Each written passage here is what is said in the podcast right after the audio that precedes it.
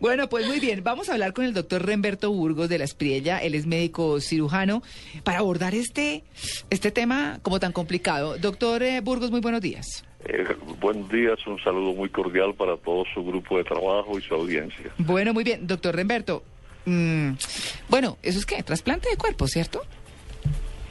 Sí, eh, el tema, el tema, como usted bien decía, produce escalofrío. Uy, sí. Entonces, la idea es hacer un trasplante de cabeza en donde la persona que es el receptor recibe un cuerpo de un paciente que por alguna circunstancia tiene un problema neurológico y está calificado como en muerte cerebral, pero su cuerpo de la médula espinal a nivel de la región cervical está funcionando sin ningún inconveniente. No, es que es muy decir, impresionante. La cabeza de un paciente pasa al cuerpo a partir de la columna cervical de otro paciente.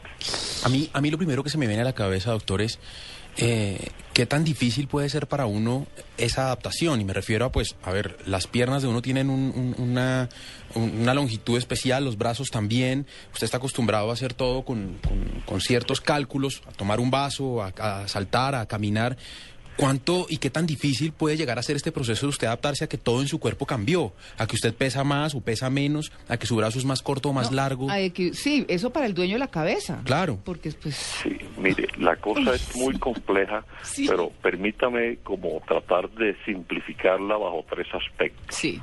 Desde el punto de vista de técnica quirúrgica, se puede unir las arterias y las venas de la cabeza a el cuerpo de un donante.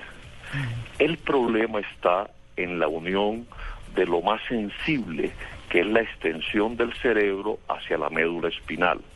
No existe en este momento la posibilidad quirúrgica de unir la médula espinal los los mm, colegas que publicaron el artículo en Surgical Neurology International, que es una revista muy muy muy cotizada, hablan de unir eso no con sutura, sino mediante, perdóneme la expresión, un pegante tipo polímero que hace que se fusione la médula espinal.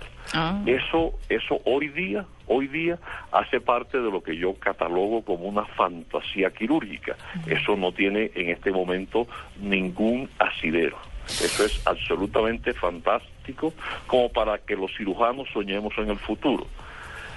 Ah, El otro punto, el, ter- el término de la unicidad. Es decir, nosotros como individuo tenemos una mente y tenemos un cuerpo. Nuestro, nuestro cuerpo eh, obedece y responde a las órdenes de nuestro cerebro, de nuestra mente. Imagínense esa dicotomía de tener uno un cerebro y un cuerpo que no es en el cual su cerebro se ha, lo ha manejado durante mucho tiempo. El cerebro tiene que volver a aprender. Es decir, nosotros no es posible en este momento decirle cómo, pero sería un proceso muy complejo para que el contexto de la unicidad, o sea, la, la integración cabeza-cuerpo se haga completa.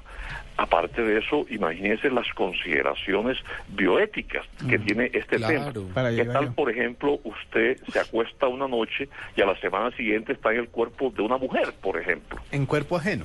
en cuerpo en, en cuerpo en cuerpo ajeno Sí. y, y mire mire déjeme y yo les refresco un dato que parece interes- que me parece muy interesante Sí. porque es que el tema no es nuevo Sí. por allá en el año 85 cuando nosotros estábamos en el hospital Henry Ford en, en, en Michigan en Detroit llegó un colega de España a adelantar un proyecto de trasplante de cabeza en rata obviamente a nosotros nos parecía absolutamente iluso por todas las consideraciones que hemos hablado. Sí. Y efectivamente estuvo trabajando con nosotros durante seis meses. El doctor Francisco López adelantó ese proyecto de investigación.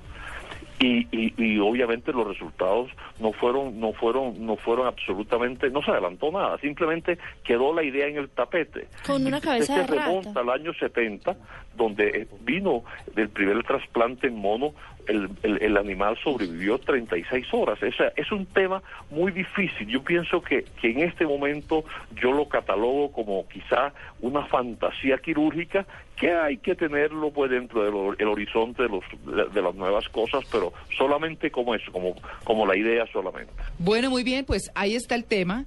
Eh, impresionante, un poco escabroso. Pero yo creo que cuando estaban haciendo los trasplantes con las cabezas de ratas, sí se le escaparon unos y están por ahí por el Congreso. Uy, algunos que sobrevivieron. No, eso sí estuvo a propósito de, del 20 de julio. Bueno, muy bien. Doctor eh, Remberto Burgos de la Espriella, médico cirujano, muchas gracias por su atención con el Blue Jeans de Blue Radio. Encantado de saludarlo y vamos a seguir trabajando en el tema de los trasplantes, pero, pero con protocolos que sean viables en el corto plazo. Posibles. estén muy bien.